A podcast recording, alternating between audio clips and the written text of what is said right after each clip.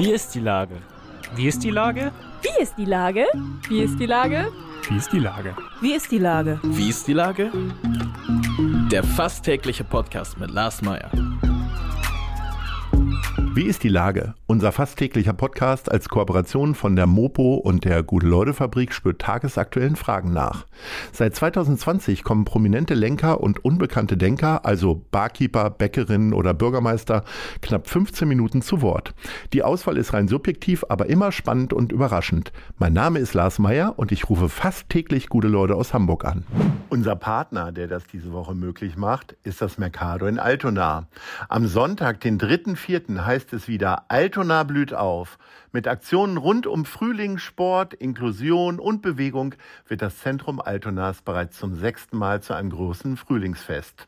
Natürlich lädt das Mercado an diesem verkaufsoffenen Sonntag zum Shoppen ein. Infos auf mercado.hamburg. Das war Werbung. Herzlichen Dank. Heute befrage ich den Musiker und Schauspieler Gustav Peter Wöhler. Ahoi, Gustav. Ahoi.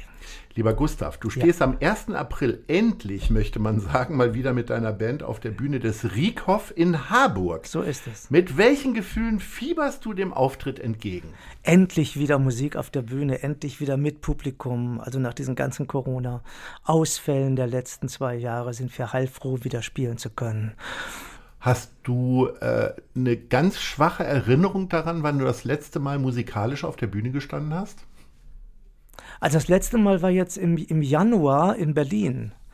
Das war aber auch so ein verschobenes äh, äh, Restaurant, wollte ich schon sagen. Ein verschobenes Konzert, was sich dann äh, irgendwann nicht mehr verschieben ließ. Und dann haben wir es gemacht vor ein paar Leuten, ja. Ist es noch so ein bisschen mit Handbremse tatsächlich, weil das Publikum ja eigentlich geht, man geht ja zum Konzert, um mal aufzuspringen und richtig ja, mitzusingen ja. und so. Das darf man ja alles nicht. Nee, darf man nicht. Und äh, das ist äh, natürlich. Was ist das für ein Gefühl für dich, wenn du da oben auf der Bühne stehst? Ja, schade. Das ist Gefühl schade, dass es, äh, dass man nicht so loslegen kann. Also wir dürfen ja auf der Bühne loslegen, aber dass das Publikum nicht so mitmachen kann, obwohl sie es tun, muss ich ganz ehrlich sagen.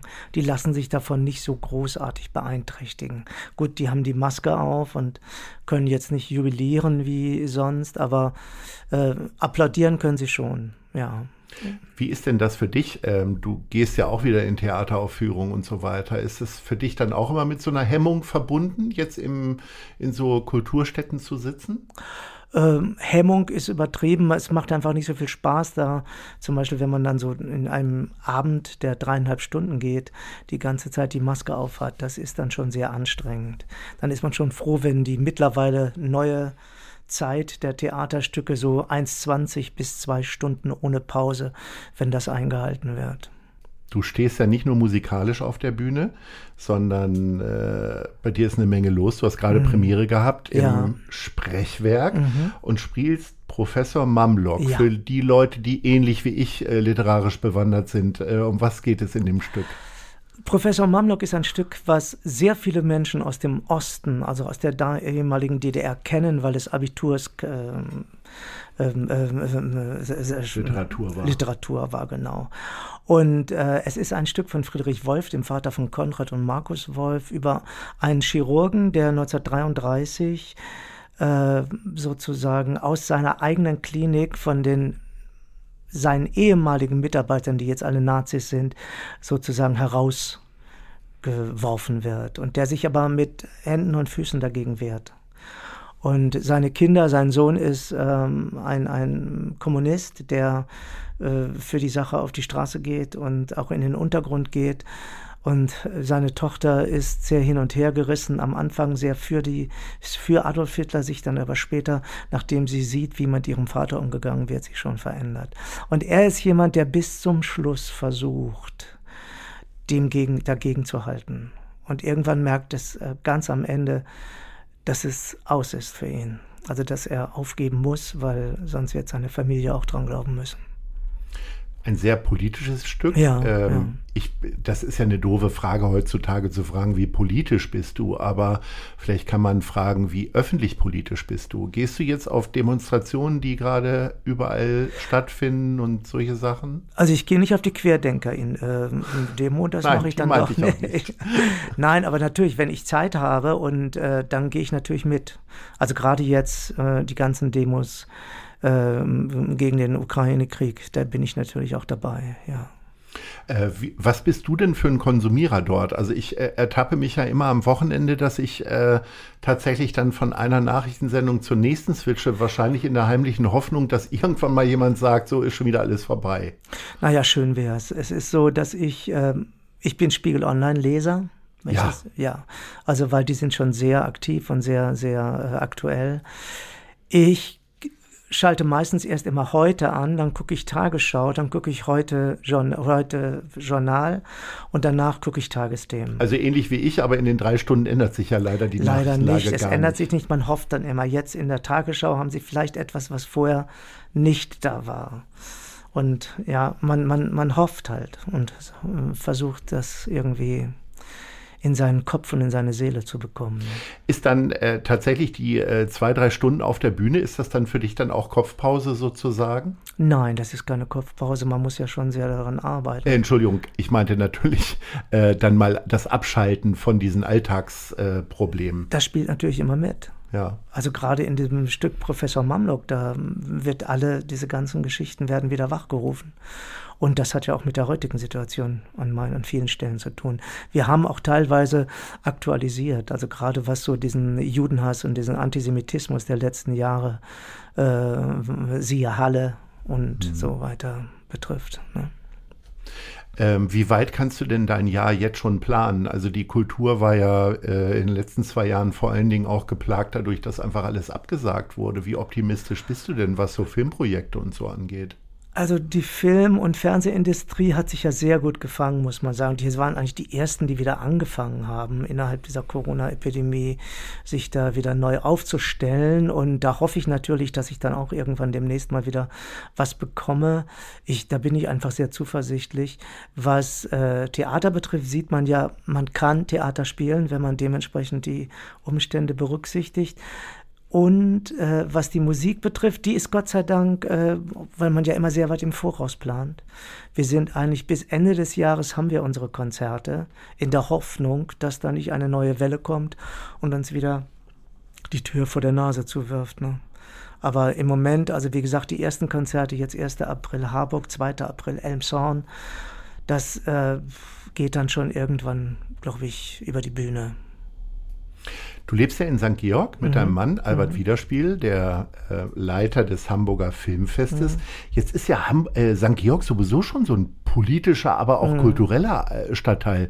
Ist das dann so ein Stadtteil, wo man auch mal abschalten kann? Ja, also bei uns in der Koppel. Die Koppel ist eine sehr ruhige Straße. Da kann man abschalten. Also das kommt auch nicht alles direkt auf einen zu. Es sei denn, du gehst auf die andere Straßenseite und gehst einkaufen, dann siehst du natürlich alles wieder und bekommst alles mit. Wie sehr hat sich St. Georg denn äh, verändert in den letzten 15 Jahren? Ich weiß nicht, wie lange du da jetzt schon wohnst, aber es ist mutmaßlich ja ein anderes Wohnen als noch vor ein paar Jahren. Also ich kenne das St. Georg ja, weil das Schauspielhaus immer in St. Georg war, seit meiner ersten Zeit 1982.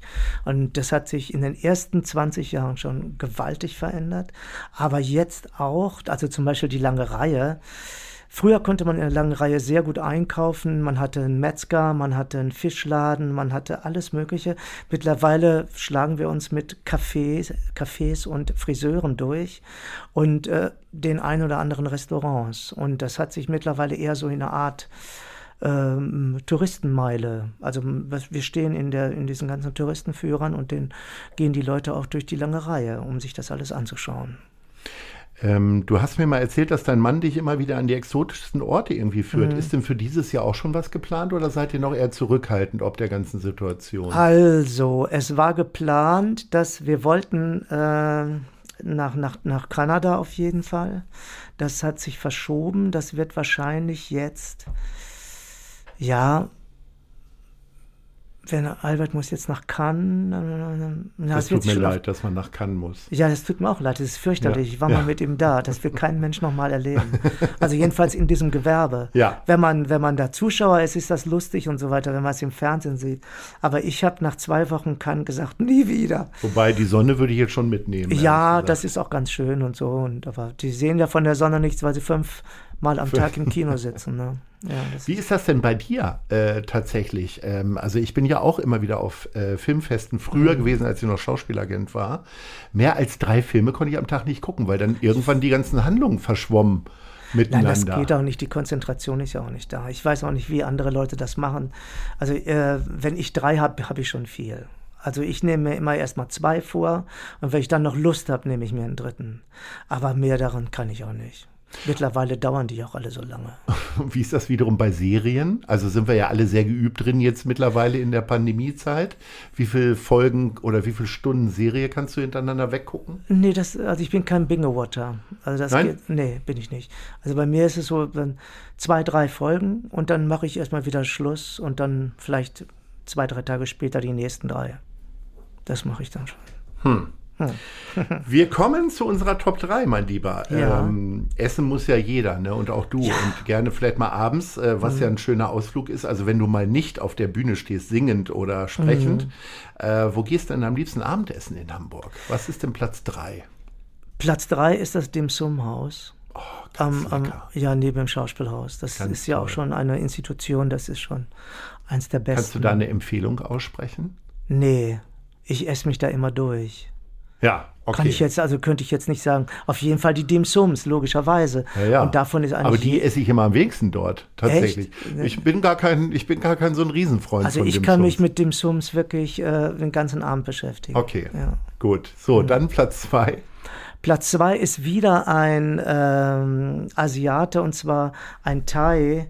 Den, den gibt es ähm, in der Adolf Schönfelder Straße und heißt äh, Samui Thai. Okay. Das ist ein fantastischer, für mich der beste Teil überhaupt in Hamburg mit Abstand. Und da kenne ich noch nicht, werde ich ausprobieren. Mach das, das ist wirklich eine, eine richtig tolle, tolle, tolle Location. Vorbestellen ja. ist immer voll. Okay. Ja, ja. So, und dann Platz 1? Platz 1 für immer und ewig das Fischereihafen-Restaurant. Oh. Also das ist, wenn, das kann man, das macht man natürlich nicht einmal die Woche so, das macht man vielleicht ist einmal. Nichts für alle Tage, würde meine Mutter Nein, sagen. Nein, so ist es. Aber das ist wirklich, ich mag einmal die, dieses Ambiente, das ist so schön gediegen, alt-hamburgisch. Und dann, ich finde einfach, es gibt keine bessere Hummersuppe auf der Welt. Ja. Und ich habe Hummersuppe auf Island gegessen, die auch sehr gut war, aber die vom Fischereihafen-Restaurant mit allem drum und dran. Und ich bin jedes Mal ganz begeistert. Grüße an Dirk Kowalke. Eventuell kriegen wir beide die nächste Hummersuppe dann ja for free. Mm. Ja, ich glaube nicht, aber egal. Mein lieber Gustav Peter, ich, es war eine große Freude, mit dir zu sprechen. Ich wünsche dir äh, weiterhin viel Erfolg mit dem Professor Mamlock. Dankeschön. Und natürlich ganz viel zurückhaltende Fans im Riekhoff in Harburg am 1. April. Wir werden sehen. Bis dann. Ahoi. Dankeschön. Ahoi. Eine Produktion der Gute-Leute-Fabrik in Kooperation mit der Hamburger Morgenpost.